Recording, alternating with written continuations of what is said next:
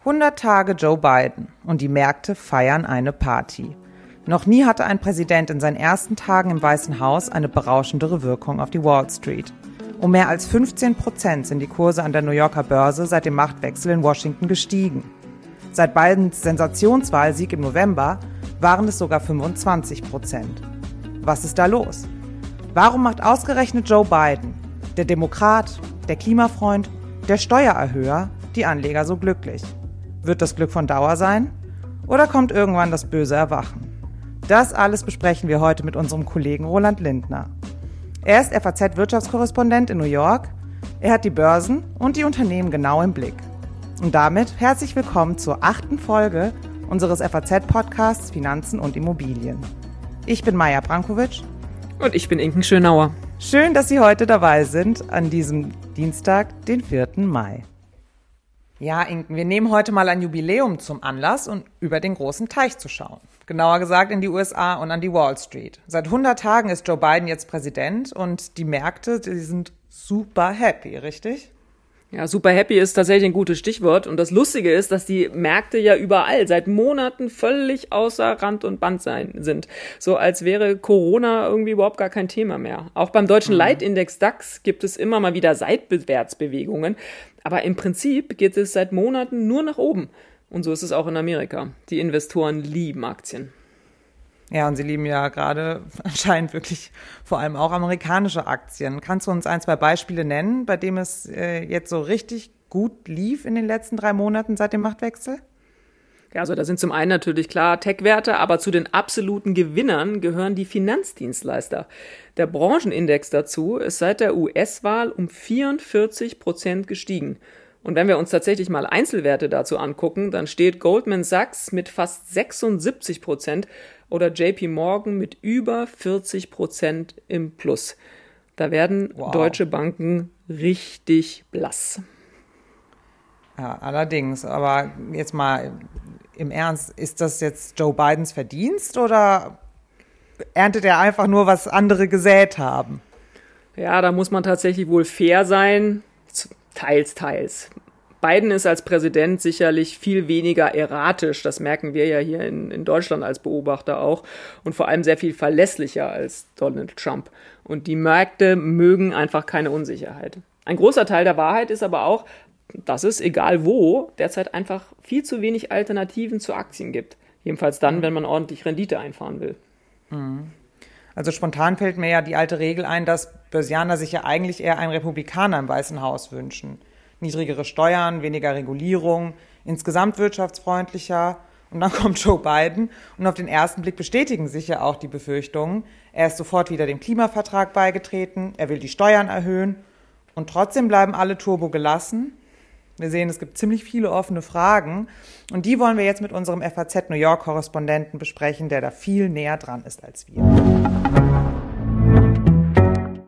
Hallo Roland, schön, dass du da bist. Hallo Maya, hallo Inken. Ja, während Inken und ich ja hier schon seit längerem in Frankfurt festsitzen und darauf warten, dass es hier endlich mal wieder zurückkehrt, das schöne Leben, sitzt du, Roland, ja in New York und äh, wie man so hört, äh, geht da ja gerade alles wieder los. Also das Leben wird ja immer lebenswerter bei euch und das nicht nur, weil du in New York bist. Erzähl uns doch mal deine Eindrücke. Was ist da gerade jetzt auch mal jenseits der Wall Street los? Ja, also wie du sagst, äh, ich habe hier so annähernd so langsam alle Freiheiten der Welt, also sehr überspitzt gesagt. Äh, die Zeichen stehen hier tatsächlich auf Öffnung, ganz, ganz klar. Es gibt äh, fast jeden Tag irgendeine News, die, die noch etwas mehr erlaubt, was vorher nicht erlaubt war. Äh, noch mehr Leute in den Restaurants, eine noch höhere Kapazität, als wir das ähm, äh, bislang hatten. Ähm, letzte Woche kam dann Bürgermeister de Blasio und sagte, ähm, ab 1. Juli darf alles aufmachen. Und das war ein echt großer Moment, ähm, weil ähm, es betrifft nun wirklich, soll wirklich alles betreffen. Restaurants, Theater, ähm, äh, Konzerthallen, was ähm, auch immer. Und gerade wenn man sich vor Augen führt, wie schlimm es uns am Anfang erwischt hat und wie früh es uns auch am Anfang erwischt hat. Und es gab ja nun wirklich aus New York ganz, ganz schreckliche Bilder ähm, am Anfang. Und deswegen fühlt sich das jetzt fast surreal an, dass, dass äh, man auf einmal den Eindruck hat, die Krise scheint jetzt fast so ein bisschen, bisschen vorbei zu sein. Ich war äh, am Wochenende ähm, einkaufen in der Stadt, äh, bin an der Fifth Avenue lang, entlang gelaufen und fand es wirklich frappierend, wie viel da auf einmal los war, wie viele Leute wieder auf den Straßen waren. Also das hat sich wirklich wahnsinnig geändert. Ich war in einem, äh, in einem Sportladen und da sagte mir äh, der Mann hinter der Kasse, ähm, man hört jetzt wieder die Autos hupen. Und ähm, das ist ja eigentlich, das Hupen ist ja eigentlich New Yorker Soundtrack, treibt mich auch immer zum Wahnsinn. Ähm, aber das hat man natürlich im letzten Jahr eher nicht gehört. Was man da mehr gehört hat, waren heulende Sirenen von, von, den, äh, äh von den Notarztwagen. Ähm, aber jetzt wird wieder gehupt. Und ähm, ja, also das ist äh, wirklich, äh, hat sich wahnsinnig geändert. Aber also ähm, ich will jetzt schon auch beschwichtigend hinzufügen, wir sind nicht äh, nicht zu 100 Prozent zurück, geht auch gar nicht. Also wenn man sich überlegt, wovon New York vor allem abhängt, wir hängen ja nun wahnsinnig ab in diesen äh, ganzen Wolkenkratzern, die wir haben, da müssen die Leute ins Büro, müssen arbeiten gehen und das hat sich natürlich ähm, wahnsinnig geändert, äh, wo alle von zu Hause aus arbeiten im letzten Jahr und das ist auch immer noch nicht äh, äh zurück wie es früher war. Glaubst du denn, dass New York ähm, wieder so sein wird, wie es vorher war? Oder ist das, was jetzt mit Corona passiert ist, einfach so einschneidend gewesen, dass es auch sehr lange dauern wird, bis diese Stadt so wieder diesen Flair hat, wie es äh, ja bis Corona praktisch hatte? Wie schätzt du das ein? Ich glaube grundsätzlich den Flair, den, den New York hat von dieser pulsierenden Metropole, ich glaube, der wird schon ähm, sehr schnell zurück kommen. Den Eindruck hat man, hat man jetzt schon, dass sich das Leben ziemlich, ziemlich regt. Ähm, wenn man einfach auf, den Times Square geht, was, was da für, wie viele Leute da auf einmal wieder sind. Aber es gibt fundamentale Probleme, die äh, eben stark mit Corona zu tun haben. Und äh, wir alle wissen noch nicht, wie das Arbeiten in der Zukunft aussieht. Und eine Stadt äh, wie New York, die eben all diese vielen Büros und all den vielen Wolkenkratzern hat, äh, ist darauf angewiesen, dass Leute ins Büro gehen. Der Chef von JP Morgan, Jamie Dimon, hat kürzlich gesagt, er ist zwar eigentlich ein großer Fan des, ähm, äh, des, des Büros, aber auch er glaubt, dass äh, JP Morgan am Ende nur ähm, 60 Prozent, glaube ich, der Bürofläche oder der, der Stühle brauchen wird, die sie vorher hatten. Und das beeinflusst dann natürlich ähm, auch den Immobilienbedarf. Und das schlägt sich natürlich direkt auf eine Stadt wie New York nieder. Es gibt alle möglichen Denkmodelle, dass man sich vielleicht auch überlegen muss, äh, so Immobilien eine andere Nutzung zuzuführen. Also zum Beispiel auch Wohnungen draus zu machen oder, oder andere äh, gewerbliche ähm, äh, Sachen. Das ist, das ist wirklich alles noch nicht noch nicht beantwortet. Eine andere offene Frage ist noch, was ist mit dem Tourismus?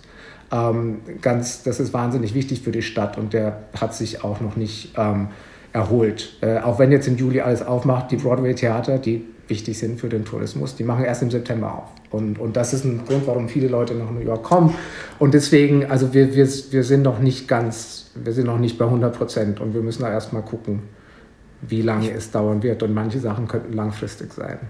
Ich finde, es ist ein schönes Stichwort, dieses, wir sind noch nicht bei 100 Prozent und man hat ja so den Anspruch, irgendwann wieder dorthin zu kommen und dann darüber hinaus zu gehen. Wenn wir jetzt aber an die Börse gucken, ähm, und das ist ja der Anlass unseres Gesprächs, der eigentliche, ähm, dann sind ja die 100 Prozent, äh, beginnend von Januar oder Februar 2020 ja schon weit hinter uns gelassen. Also wir sind ja schon lange über die ähm, Erholung hinausgeschossen. Und wenn wir uns da angucken, jetzt äh, allein jetzt seitdem Joe Biden äh, an der Macht ist, was an der Wall Street passiert, wir hatten es ja im Eingang gesagt, es ist ja eigentlich nicht zu fassen. Ähm, was hat Joe Biden jetzt mal in diesem Gesamtgemenge Corona ähm, Spurt, den wir hier gerade sehen, was die Anleger so optimistisch macht und vor allem, was hat er, was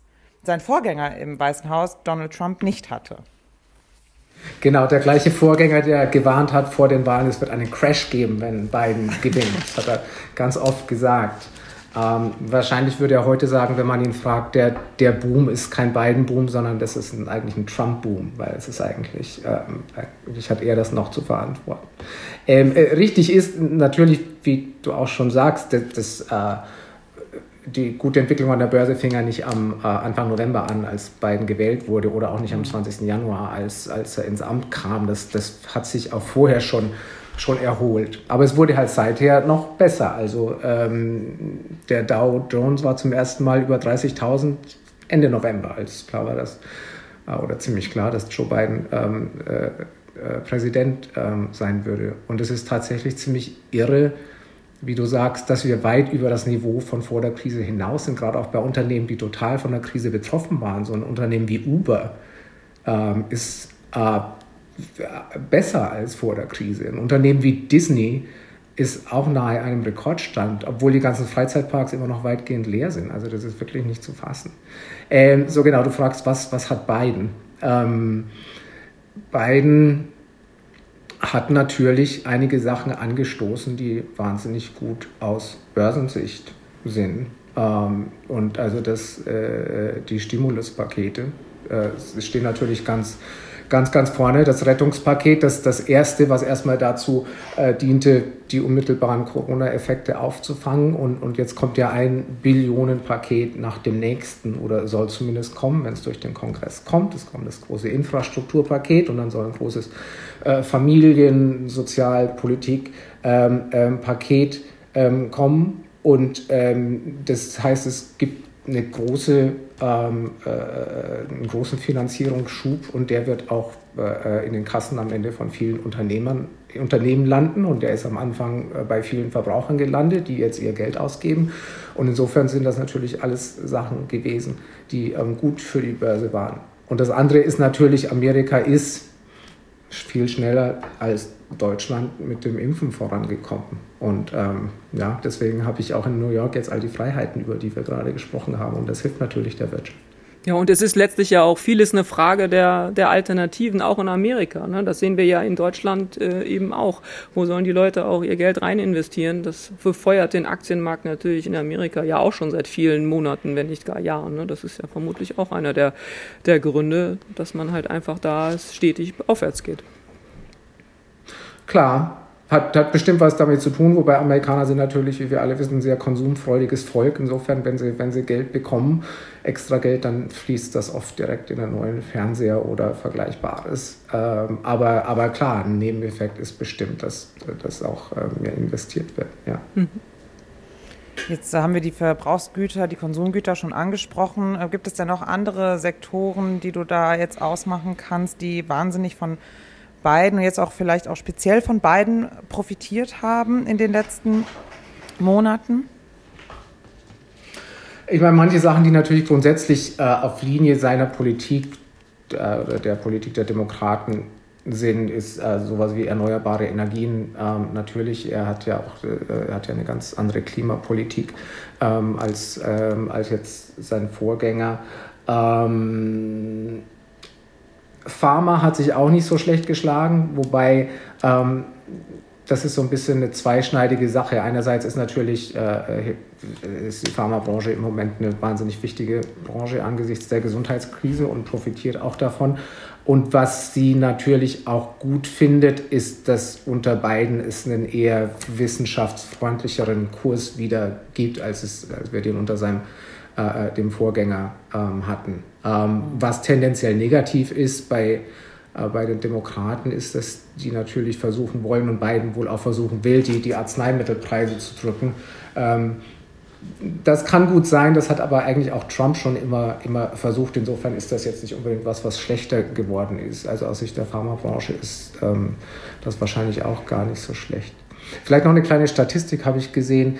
Ähm, man sagt ja immer, dass, dass äh, die Demokraten seien eher schlecht für Unternehmen und für die Börse und Republikaner seien besser, aber es ist ähm, die Realität es sieht ganz anders aus. Es gibt so eine, so eine Erhebung von Charles Schwab, von dem Finanzdienstleister, und die haben gesagt, dass seit 1932 ist der S&P 500, also der große Börsenindex, unter Demokraten um mehr als 700 Prozent gestiegen unter Republikanern aber nur um 370 Prozent. Also das ist ein Mythos, ähm, dass irgendwie Republikaner. Wie kannst du das erklären? Börsenweisheiten, Börsenweisheiten gelten eben doch nicht, ne? Das muss man an der Stelle dann doch mal sagen. Da machen wir noch mal eine ganz eigene Folge zu. Wie lustig, ja. Ja, kommt doch anders, als man denkt. Ja. Ich weiß es nicht. Ähm, aber also oft ist es ja so, auch die Demokraten ähm, äh, hierzulande sind ja äh, keine eigentlich nicht so super linksprogressiv, sondern in einem, in einem, in einem, in einem zutiefst kapitalistischen Land wie, wie Amerika sind auch die Demokraten, was die Wirtschaftspolitik betrifft, äh, schon auch ein bisschen näher an der Mitte. Das hat sich schon in, zwar den letzten Jahren auch ein bisschen geändert und es gibt einen sehr, sehr starken linken Flügel bei den Demokraten mittlerweile, aber, aber auch die Demokraten sind tendenziell schon eher Mainstream. Vielleicht hatten sie manchmal auch gutes Timing, Bill Clinton in den 90ern zum Beispiel. Wenn du jetzt gerade die fehlende Linksheit im Vergleich zu ähm, unseren europäischen äh, Demokraten äh, ansprichst, da würde ich gerne nochmal auf die Steuerpläne von beiden eingehen, die ja doch äh, ziemlich heftig klingen, zumindest auf Papier. Also die Kapitalertragssteuer für die reichesten Amerikaner soll ja dann doch äh, sich, äh, ich glaube, fast verdoppeln. Und ähm, wenn das alles so kommt, das äh, dürfte ja doch den einen oder anderen in den Vereinigten Staaten zum Schwitzen bringen. An der Börse gab es trotzdem nach der Ankündigung nur ein leichtes Hüsteln. Ist das vielleicht ein Zeichen gerade, dass, dass die Stimmung einfach so, ja, fröhlich, so partyhaft ist, dass ähm, selbst solche Drohungen gerade den Rausch nicht ähm, eindämmen? das hat wahrscheinlich was damit zu tun, ja. Ähm, und womöglich auch, dass manche sich vielleicht denken, es wird am Ende vielleicht gar nicht so schlimm kommen, wie mhm. man sich das zuerst denkt. Und ähm, gerade der, dieser ganze Steueraspekt, also äh, Biden will ja auch, dass die Unternehmenssteuer, die Trump so wahnsinnig gesenkt hat, dass die wieder hochgeht von 21 auf 28 Prozent ähm, und dass auch die, äh, die Reichen ab einem hm, ich glaube 400.000 Dollar Einkommen oder sowas, dass, dass deren Spitzensteuersatz auch nach oben gehen, gehen soll. Äh, man muss erst mal sehen, wie das alles durch den, äh, durch den Kongress ähm, kommt. Ähm, inwiefern inwiefern das wirklich Realität wird. Aber also es stimmt schon, das ist ein wichtiger Teil seines, seines Plans. Also er will ja seine ganzen Billionen Pakete, äh, dass die den Amerikanern zugutekommen sollen, die müssen ja irgendwie finanziert werden. Und äh, das nicht nur mit, mit Defiziten, sondern er will ganz klar ähm, höhere Steuern erheben. Also, also wenn, wenn man dich jetzt um einen Blick in die Glaskugel bittet, wenn sie denn doch anders kommen, die Steuerpläne als gerade erwartet, könnte dann doch noch das böse Erwachen an, an den Börsen kommen? Wird sich da doch nochmal eine Reaktion abzeichnen, die das Ganze nach unten drücken wird? Vielleicht eines Tages, also kann schon sein. Ähm, aber gut, vielleicht schlägt das Pendel jetzt auch einfach wieder ein bisschen zurück und muss es zurückschlagen, so wie es eben unter Trump total in die eine Richtung gegangen ist mit den Steuern, geht es halt wieder ein bisschen zurück. Und das ist vielleicht für die Unternehmen letzten Endes auch verschmerzbar. Ähm, also man wird sehen, also bestimmt ist das ein Unsicherheitsfaktor und ein Risiko. Ähm, ja. In Sachen Pendelschwingen ist ja ganz interessant, dass auch die Bankenindustrie äh, ziemlich gezittert hat äh, vor beiden, weil sie dachten irgendwie, uh, jetzt geht's doch wieder los mit der Bankenregulierung. Da war Trump ja sehr wohlwollend und man hatte so den Eindruck, boah, da, gerade die deutschen Banken haben ja sehr, sehr neidisch auf die, auf die amerikanischen Branchen geblickt. Wenn man jetzt aber zum Beispiel, wir haben es vorhin schon besprochen, auf die Bankenwerte guckt, boah, Goldman Sachs, äh, JP Morgan, die gehen wirklich ab äh, wie nix. Wird es mit der Bankenregulierung dann tatsächlich auch vielleicht gar nicht so schlimm, wie manche das vielleicht unter einem Demokraten beiden möglicherweise gedacht haben? Müssen wir sehen. Also ich, ich denke erstmal, dass die sich an der Börse gut schlagen. Das hat, also das Geschäft läuft halt einfach und das hat viel mit der momentan guten Wirtschaft ähm, zu tun. Und es gibt, es gibt Börsengänge, es gibt die ganzen Specs und es gibt äh, und Fusionen und, und es gibt äh, äh, die, die Firmen nehmen Kapital auf und brauchen Banken dazu. Also das, das Geschäft läuft halt einfach ähm, bombig. Ähm, insofern, das schlägt sich bestimmt in den, in den Aktienkursen ähm, nieder. Was an Bankenregulierung kommt, ich glaube, das kann man ein bisschen schwer bisher beurteilen. Also es gibt so ein paar Personalien, die, die vielleicht darauf hindeuten, dass äh, schon auf mehr Regulierung, also zum Beispiel der neue Chef von der Börsenaufsicht SEC.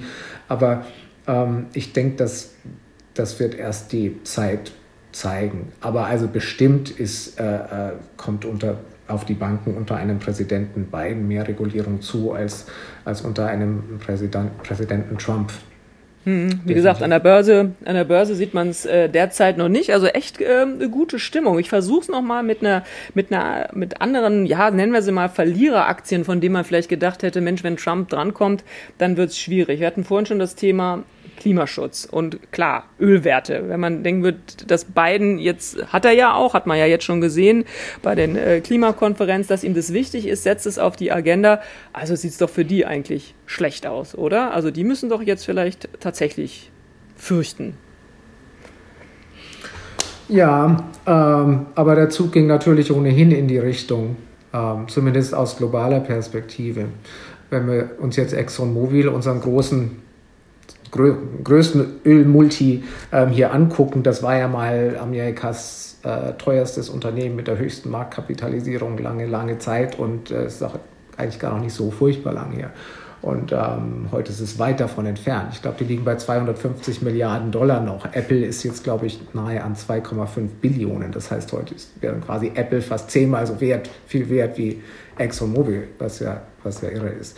Äh, und, und das hat nicht erst mit beiden angefangen ähm, sondern das ähm, hat, hat viele andere Gründe. Und ExxonMobil ist eben auch ein Unternehmen, was den Zug so ein bisschen verpasst hat, was irgendwie erst spät später als zum Beispiel BP oder andere Ölkonzerne auch ein bisschen mehr auf, auf Geschäfte gesetzt haben, auf, auf grünere Geschäfte gesetzt haben. Die sind immer ihrem angestammten Ölgeschäft ziemlich, ziemlich äh, äh, treu geblieben.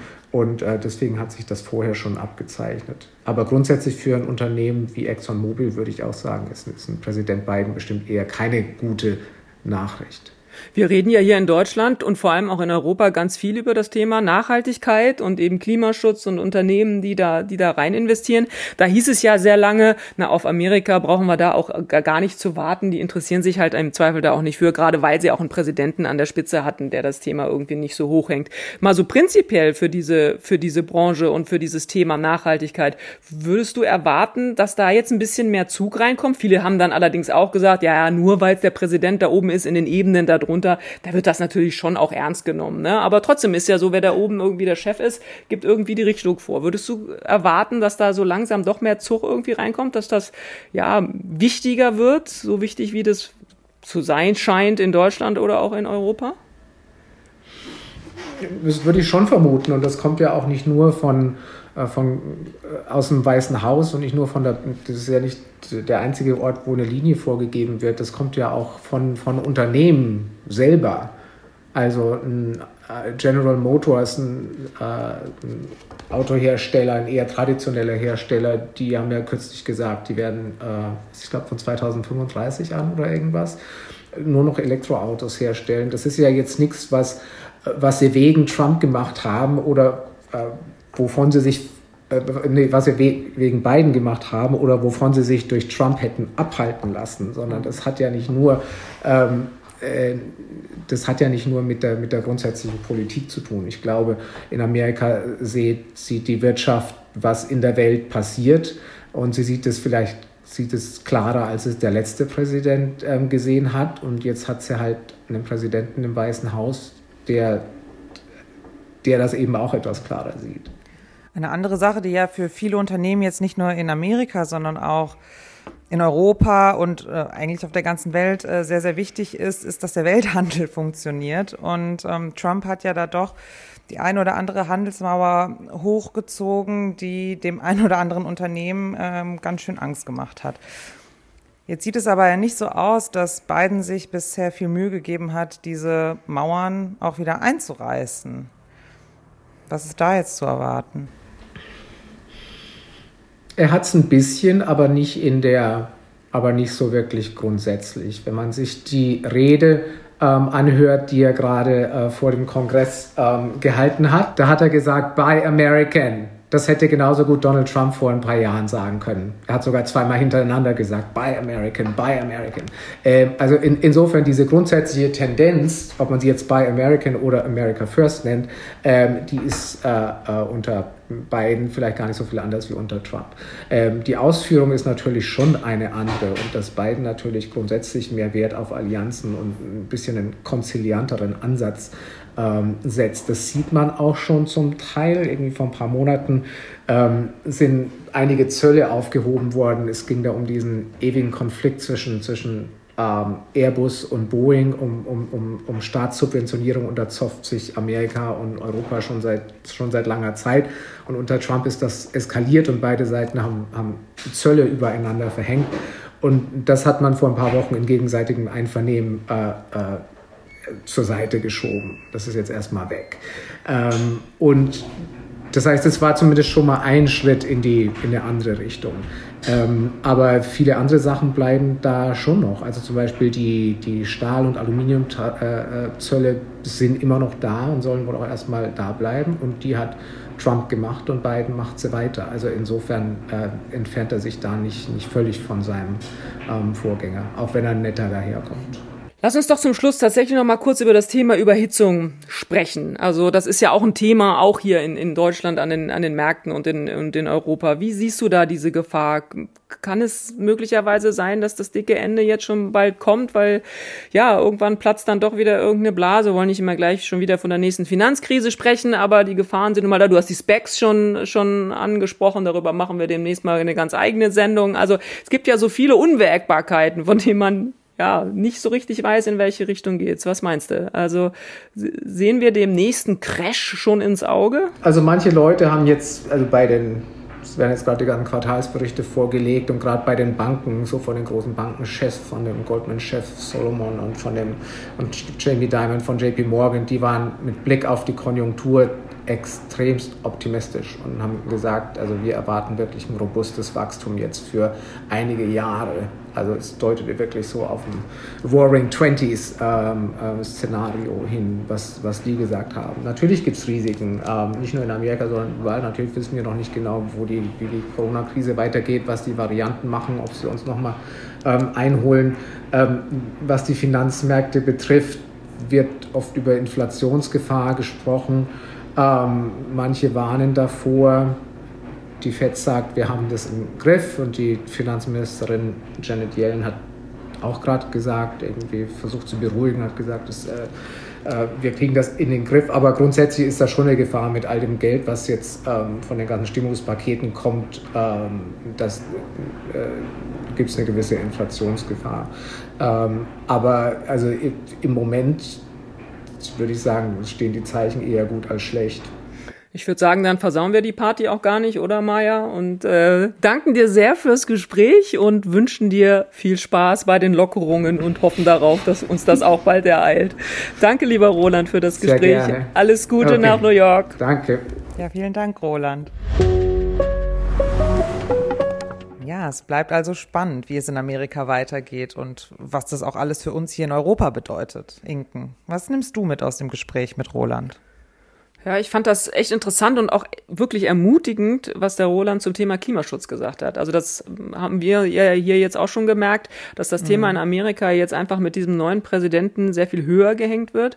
Aber ich glaube, ja. es bekommt da jetzt auch nochmal eine neue Ernsthaftigkeit, was natürlich auch für das Thema Anlage total relevant ist. Wenn man mal bedenkt, was wir hier in Deutschland und Europa mit dem Thema Nachhaltigkeit machen und schon immer auch so ein bisschen so der Hinweis war, ja, aber wenn die Amerikaner halt bei dem ganzen Thema nicht so richtig mitziehen, dann wird es auf Dauer mhm. einfach schwierig. Und ich finde, das sind äh, durchaus ermutigende Zeichen, die der Roland uns da auch aus Amerika gesendet hat. Insofern, das finde ich, finde ich schon echt interessant und auch gut, muss ich ehrlicherweise sagen.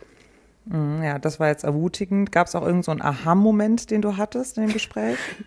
Ja, totaler Aha-Moment äh, sind die Börsenweisheiten. Also, dass wir hier seit Jahren davon ausgehen, dass eigentlich die Republikaner die besseren Präsidenten für die Börse sind und jetzt aber rauskommt, dass seit Jahren eigentlich die, die Demokraten die Kurstreiber sind.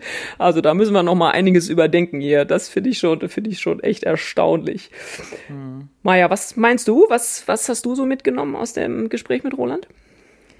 Ja, ich bin ja wie ich ja schon in diversen vorangegangenen Folgen gesagt habe, eher von der risikoaversen Sorte. Und ich versuche dann immer so die lauernden Gefahren auch zu sehen und ähm, ja, dass er die Inflationsgefahr auch nochmal angesprochen hat, dass das nicht zu unterschätzen ist, wenn da jetzt so unfassbar viel Geld in die Märkte gepumpt wird und ähm, auch wenn die Fed beschwichtigt und sagt, sie hat das alles im Griff, finde ich das doch interessant, auch jetzt in den nächsten Monaten und Jahren auch zu beobachten, wie sich da die Raten verändern. Kommen wir jetzt noch zu unserer Abschlussrubrik, dem Ding der Woche. Inken, wir sind gespannt, was dir diese Woche aufgefallen ist. Maja, ich habe heute was ganz Ausgefeiltes dabei. Mein Ding der Woche ist der BGH, der Bundesgerichtshof. Oh, wow. Das ist aufregend. Was macht denn der BGH so aufregend, dass das dich so begeistert?